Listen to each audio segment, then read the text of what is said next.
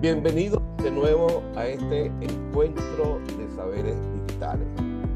Una vez más me siento complacido de compartir experiencia y por supuesto compartir con destacados invitados. Como siempre lo digo, en este canal van a estar siempre los mejores. Y en esta oportunidad tenemos el privilegio de contar con la presencia de un destacado profesional, amigo, colega, el profesor Magíster Oscar Abreu. Hola Oscar, ¿cómo estás?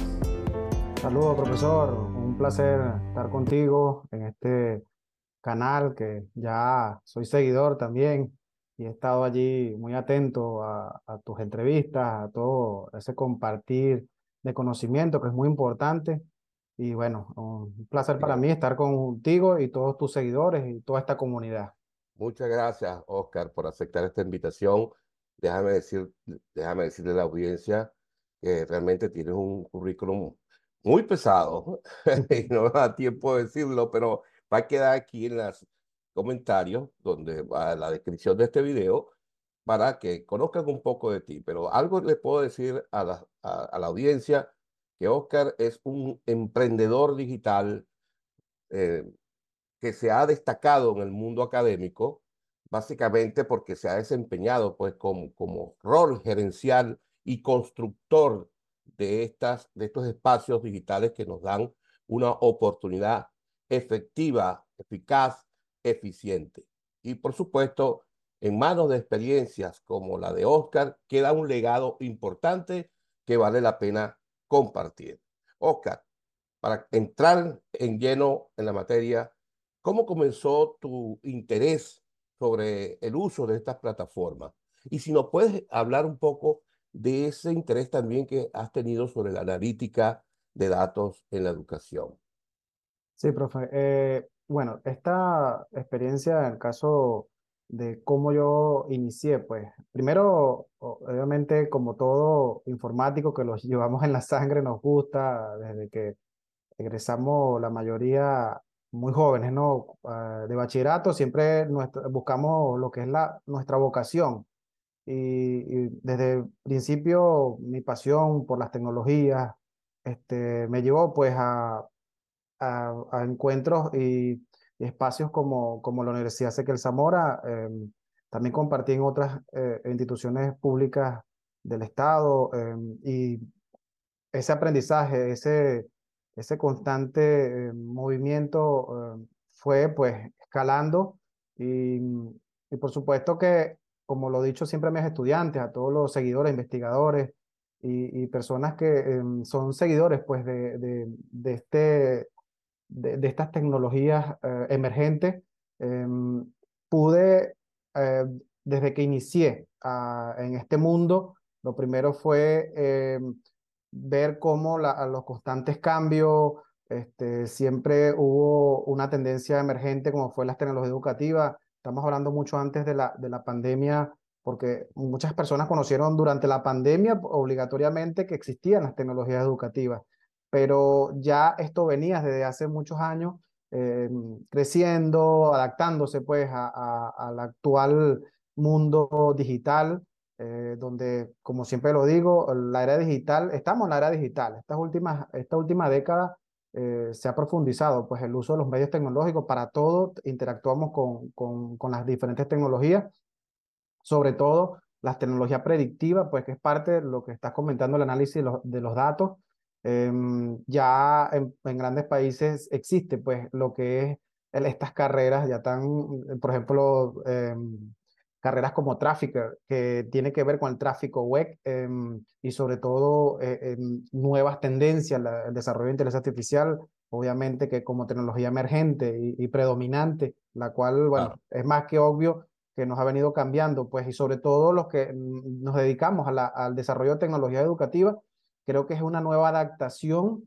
y bueno, sobre esto de cómo la pasión, pues que más me ha venido em, influyendo durante mi carrera profesional, puedo, puedo, decir que en resumen, eh, de verdad que el compartir sobre todo en la universidad, en la, en de verdad que me ha llevado pues cada día a seguir investigando, implementando nuevas tecnologías en este ámbito. Excelente, excelente, Oscar.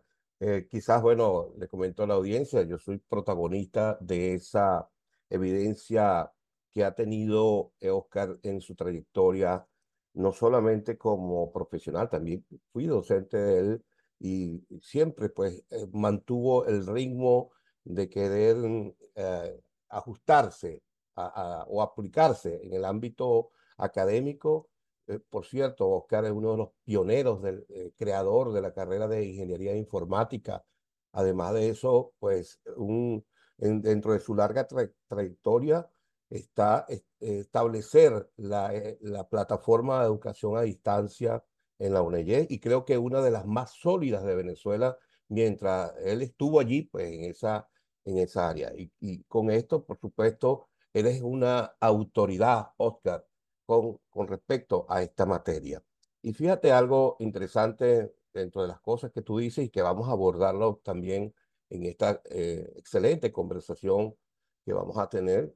Eh, mira, Oscar, resulta que en estos espacios digitales, eh, obviamente hay un sinfín de plataformas donde una de las cosas, o hay varias tareas, ¿no? Pero una de las cosas que se tienen que hacer es definir los conceptos de contenido que se van a, implementar dentro de estos espacios, esos contenidos que se van a generar para montar la estructura eh, de información o de formación que requiere el individuo, tanto el docente como el estudiante. Pero también se tienen que implementar procedimientos para ver cómo lo vamos a, a, a aprender o cómo se van a apropiar de estos aprendizajes, ¿no? Pero hay un aspecto muy importante que no hay que dejarlo por fuera, que es la evaluación. Y ese, ese elemento de evaluación eh, es fundamental porque desde allí se desprende ese rendimiento o esa pertinencia que tienen los protagonistas que usan esta plataforma. Y es aquí donde yo quisiera que tú nos indicara cuáles son esas recomendaciones efectivas para que esta evaluación, no solamente desde el punto de vista estudiantil, de todo el punto de vista académico. ¿Qué opinas tú de esto, Oscar?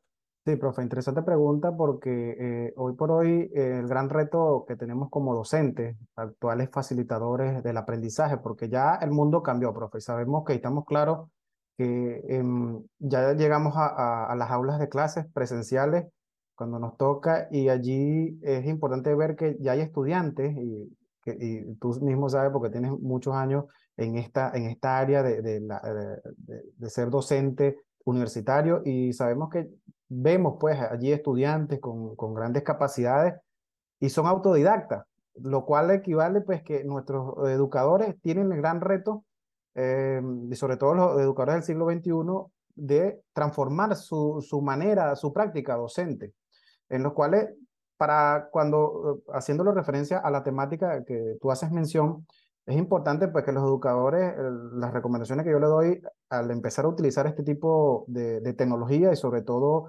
en, lo que es el uso del análisis de datos en la enseñanza, bueno, primero les recomendaría em, capacitarse pues en la interpretación y aplicación de prácticas de datos, es esencial. Por allí hay grandes plataformas em, abiertas, ¿no? Que eh, se puede, sin, sin pagar ni un, ni un dólar, se puede allí capacitar sin ningún problema para los que quieren iniciarse con este tipo de tecnologías, que las cuales van a seguir predominando pues en esta área tan importante como lo es la tecnología educativa, ¿no? El aprendizaje electrónico. También deben este, establecer objetivos claros. Una de las recomendaciones más eh, importantes que eh, cuando ya migramos, pues estoy hablando de las generaciones, sobre todo la milenial, hacia atrás, todo lo que es referente a la, al año 2000, un poco más allá, que todavía hay muchos docentes que están en las universidades o instituciones eh, educativas, es tener claro cómo vamos a transformar nuestro, nuestra práctica docente, llevarlo a esta a estas tecnologías em, emergentes. Entonces, tenemos que tener y establecer objetivos claros para el uso y, y, colaborar, obviamente, que creo, profe, y tú lo acabas de hacer mención, eh, eh, esa sincronización que debe existir siempre en, en las universidades o instituciones educativas entre el docente y los que manejan las tecnologías educativas en esa institución. Creo que esa sincronización es muy importante porque de ustedes, estoy hablando como si, eh, en este caso, los que se manejan pues las tecnologías educativas para el desarrollo, porque hay muchas alternativas, pero siempre tiene que haber una sincronización entre el docente, eh, que es el que lleva la, su, su, conocimiento a través de eh, los diferentes medios o, o, las modalidades de estudio que existen actualmente, y también este, el especialista pues, en el desarrollo de tecnologías educativas. Esta conexión debe existir de una manera eh, más profunda, porque tal vez allí es donde hay fallas, estoy hablando aquí en Venezuela o en Latinoamérica, eh, todavía existen fallas de, de, de, interrelaciones pues, entre, entre las dos, eh, dos actores principales a la hora pues, de, de migrar hacia las nuevas tendencias que corresponde al aprendizaje adaptativo o al análisis de datos. Eso, eso sí es verdad que es una preocupación muy real, Oscar, porque yo considero que esa conexión eh, digital que, que está teniendo esos dos protagonistas principales, porque hay más protagonistas, ¿verdad? Hay protagonistas institucionales. El estudiante también y las autoridades, lo que existan, claro. claro. Ahora fíjate, ¿qué pasa? Con estas mediciones, con estas referencias mm, o estos indicadores que nos puedan arrojar un, un análisis eh, de datos en cuanto a la plataforma o la usabilidad o la participación del estudiante, esto va a llevar a, no, digamos, una evaluación calificativa como tal, sino un indicador de rendimiento que va a permitir al docente, por ejemplo, en el caso particular del docente, lograr una retroalimentación más personalizada, de tal manera que podamos de, de, de, detectar esas debilidades que se puedan presentar, pero también la fortaleza que genera un aprendizaje, por decirlo así, personalizado, basado en una interpretación de resultados. ¿Consideras tú esto una perspectiva importante, Oscar? Por supuesto, profe, porque en el análisis de datos es crucial eh, que las plataformas de aprendizaje virtuales eh, de hoy que se están utilizando en las diferentes instituciones eh, puedan brindar pues, información valiosa sobre el progreso y las necesidades individuales de los estudiantes. Esto porque, por supuesto, que nos permitirá personalizar la enseñanza eh, de aprendizaje y tomar decisiones eh, bastante em, enfocadas pues, en lo que realmente requiere el estudiante que, que tenemos. ¿no? por supuesto que el, el, el, gran desafío, la técnica que debemos mejorar siempre dentro de las instituciones educativas debe ser la eficacia y el mejoramiento de eh, los procesos educativos mediados por tecnología, que es el gran desafío mundial.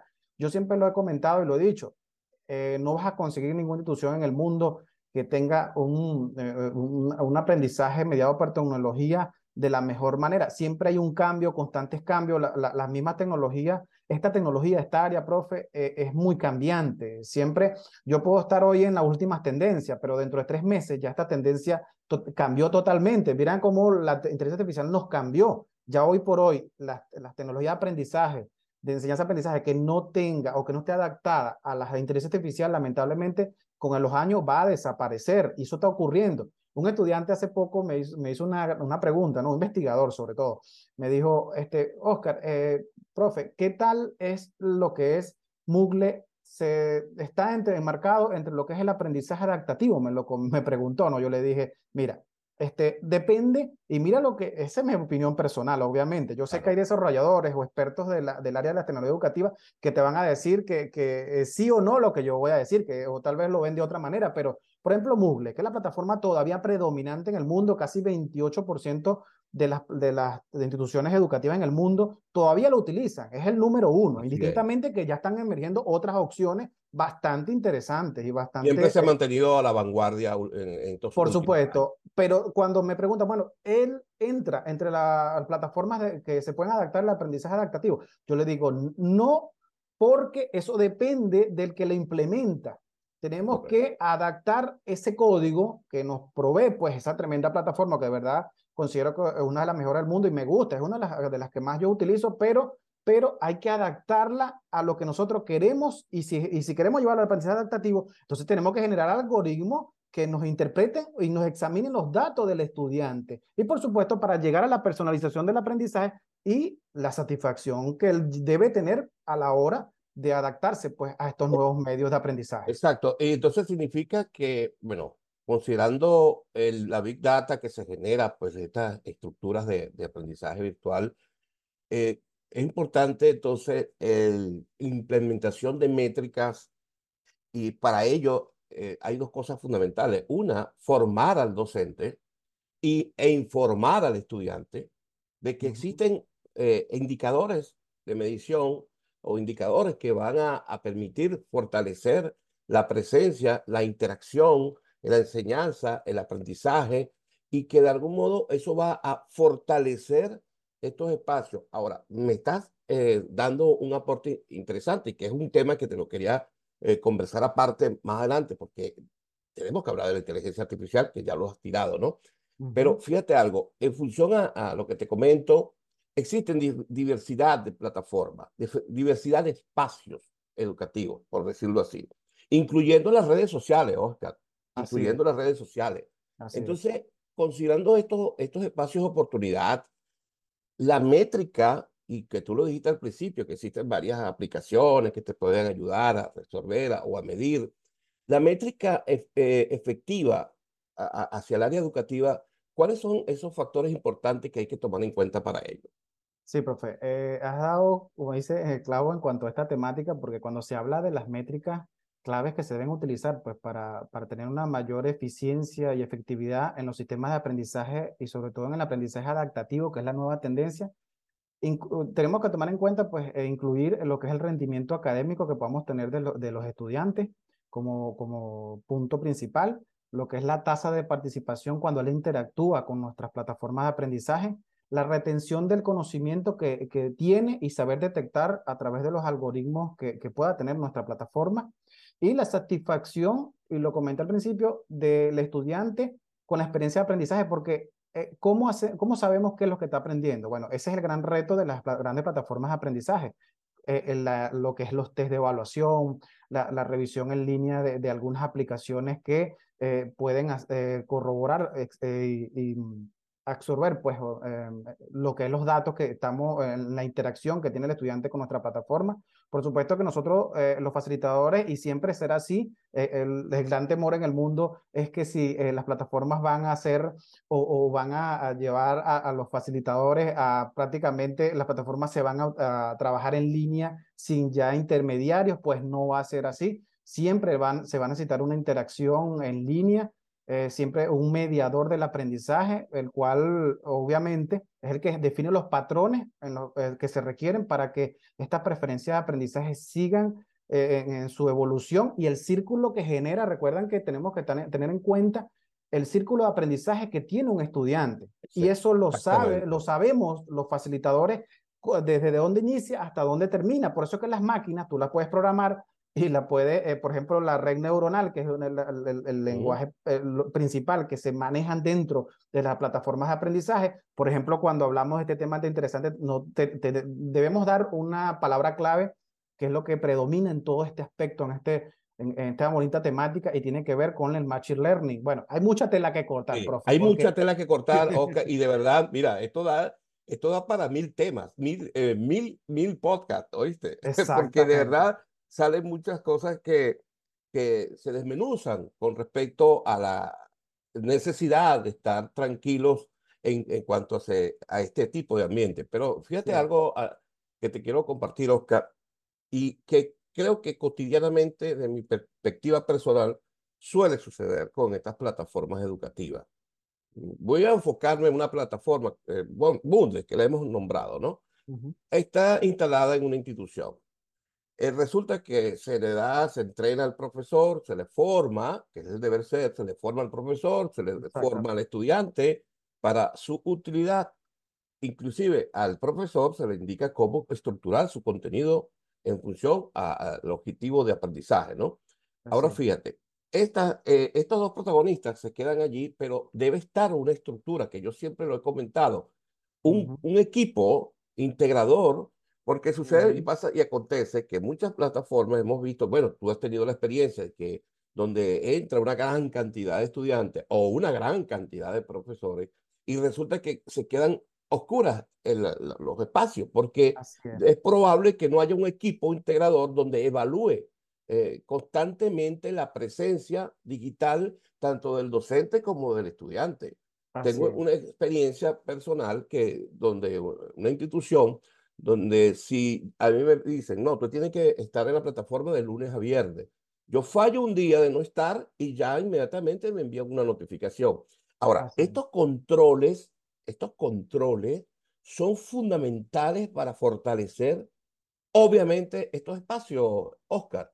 Sí, profe, bueno, de verdad que ese, ese tema es bastante eh, allí de- de- delicado, digo yo, porque a veces cuando no se reconoce que eh, los que manejan pues este tipo de tecnologías eh, debe tener patrones definidos a la hora de implementar pues em, eh, algunos procesos eh, mediados por tecnología y tiene que existir detrás de todas esas plataformas la interacción necesaria que no que debe estar allí a cu- a cualquier, en cualquier momento.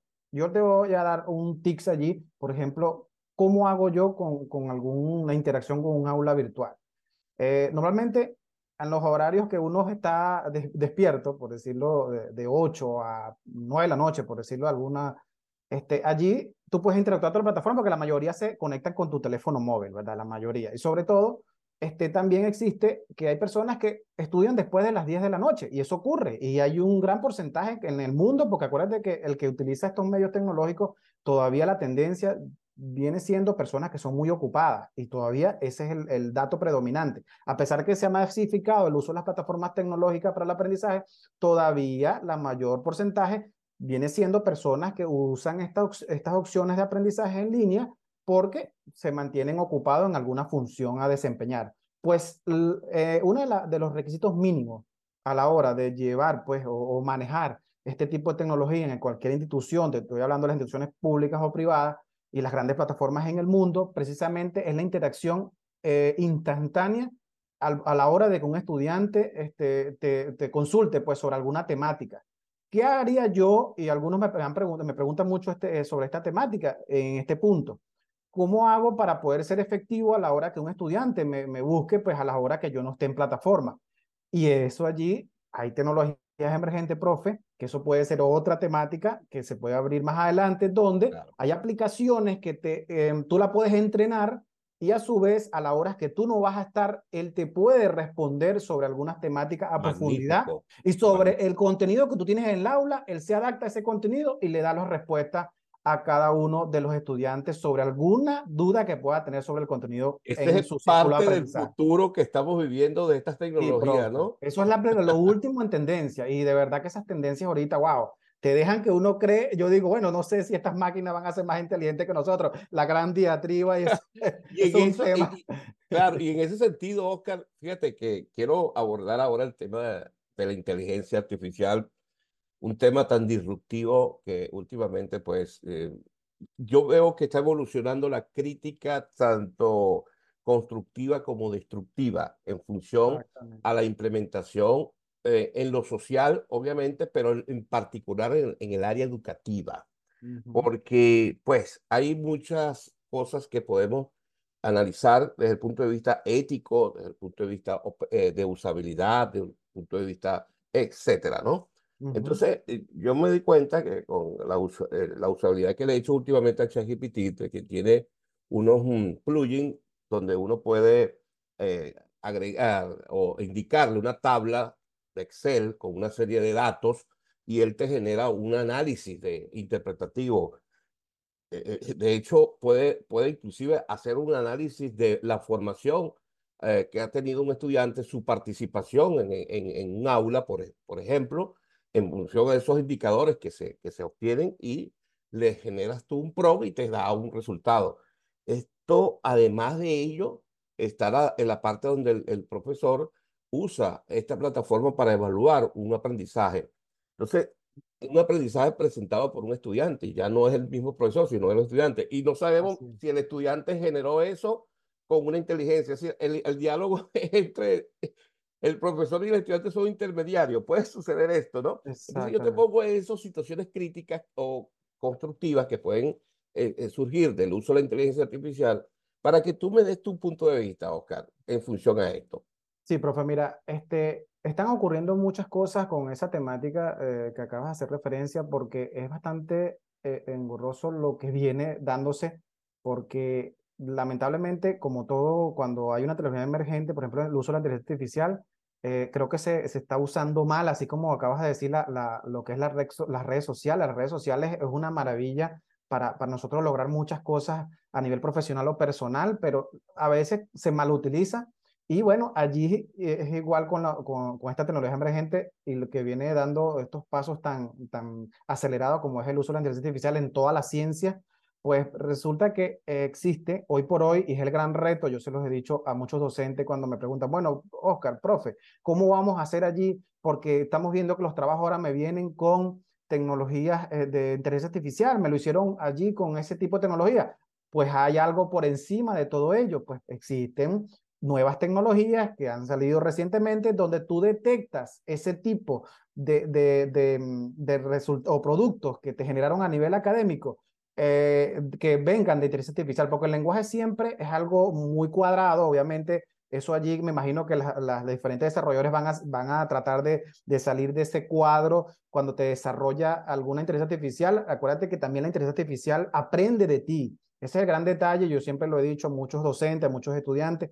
El, el, toda la inteligencia artificial aprende de nosotros. Eh, es más, hasta las mismas plataformas de redes sociales tienen tecnologías predictivas, las cuales están alimentando esa gran Big Data, que es el análisis de datos, y generan allí conclusiones y recomendaciones para tu teléfono o para tus diferentes plataformas. Y así está ocurriendo con el uso de la inteligencia artificial. Lamentablemente, cuando se usa mal, tú como docente puedes detectar pues este tipo de eh, mal uso de la inteligencia artificial y por supuesto puedes allí generar dentro de la misma plataforma y eso tiene que ver, profe, con lo que gestionan, porque mira lo que tú comentaste, lo importante de la sincronización o, del trabajo en equipo, tanto de los que manejan pues las te diferentes tecnologías educativas en cualquier institución del mundo, como los docentes o facilitadores de, que hoy por hoy están utilizando las tecnologías. Tiene que haber una conexión irrestricta allí que eh, genere pues alternativas y soluciones, por supuesto, que mejoren ese tipo de tecnología, porque si hablamos de tecnologías desarrolladas bajo software libre,